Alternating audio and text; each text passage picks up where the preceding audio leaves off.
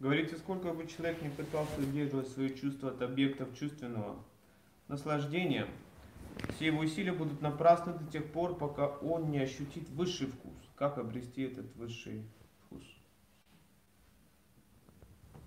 Как обрести высший вкус? Да. Ну, взять у того, у кого есть. Только есть сложность, конечно. Взять руками не сразу получится, потому что руки-то заняты. Уже в руках есть что-то свое. Вот это гуна карма, это вот я и мое. То есть то, что я держу. И руками, и ногами, и зубами держу, там по-настоящему держусь. Я вцепился в это тело мертвой хваткой. Только смерть разрывает, все. Ничто другое. Поэтому взять этот высший вкус, конечно, нужно освободить хотя бы какую-то руку или часть руки. Отказаться нужно от чего-то. Четыре принципа ограничивающих. Это яма, не яма, то есть там есть отказ. Что надо делать, что не надо делать. Есть какой-то отказ, есть какие-то наставления. Мы проходим через этот этап сначала. И постепенно есть шанс, я не говорю, что это гарантирует, да, что просто мы отказались, а, приняли регулирующие принципы и обретем такой высший вкус. Нет, это дает шанс нам обрести вкус. Это еще не дает нам вкус обрести в сердце, но дает возможность воспринять этот вкус, еще не обрести, но уже чувствовать, что у другого есть это.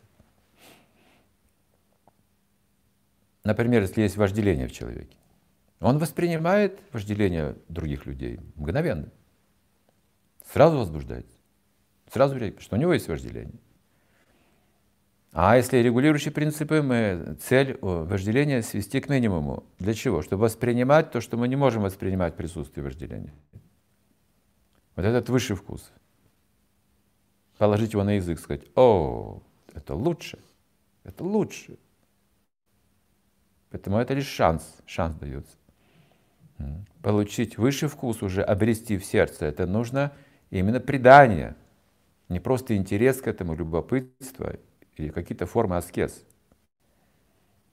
Пока сохраняется ложное эго, сознательно, а о вкусе речи быть не может своем. Мы будем только чужим вкусом питаться. Будем бегать, бежать туда-сюда, чтобы получить какой-то вкус. Но носить в сердце вкус еще не сможем.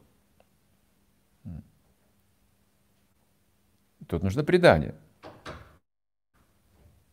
Если вы связаны с гуру, то это предание с его наставлениями. Если это жизнь и душа, тогда это как сообщающиеся сосуды. Вкус духовного учителя к вам приходит.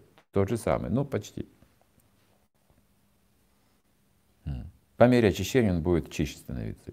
Все чище и чище. Ну вот так мы порассуждали об этом.